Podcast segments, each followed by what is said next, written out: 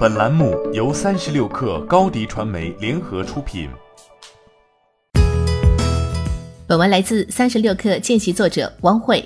十月十日晚间，支付宝和微信同时表态，禁止将其支付工具用于虚拟币交易。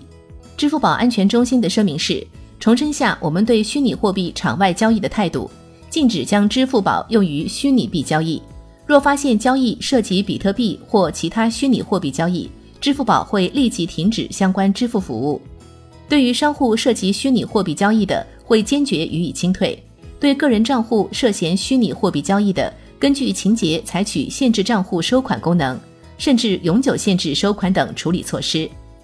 微信支付的声明则是：微信支付不支持虚拟货币交易，也从未开放虚拟货币的类目商户接入。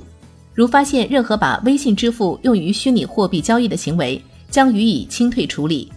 同时，欢迎用户举报，我们将根据相关监管规定，坚决配合打击，坚决保护客户合法权益，防控金融违法犯罪，维护金融市场秩序。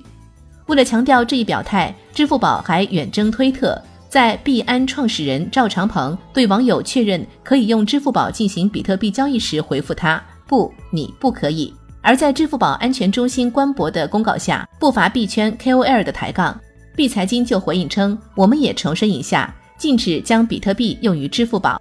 微信和支付宝是目前虚拟币进行 C to C 交易的重要手段，而且交易比特币等主流币种一度被认为是绕开外汇监管，把钱转到境外的低风险手段。两家巨头同时亮牌，不乏配合国家监管之意。然而，虽然两家亮明了态度。但是实际情况中依然很难界定转账是否来自虚拟币交易。业内人士称，最近已经有人因买卖虚拟币而被冻卡的情况发生。微博博主比特币钱包对此发博表示，这是小概率事件，数字货币在国内的定性为商品，买卖及持有合规合法。在加强虚拟币监管的同时，中国研发法定数字货币的步伐正在加快。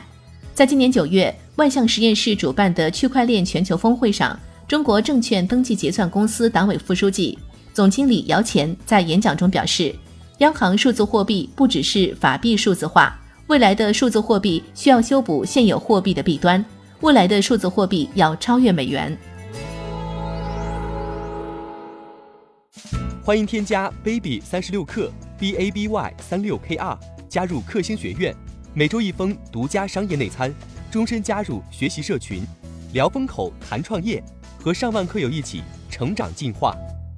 高迪传媒，我们制造影响力。商务合作，请关注新浪微博高迪传媒。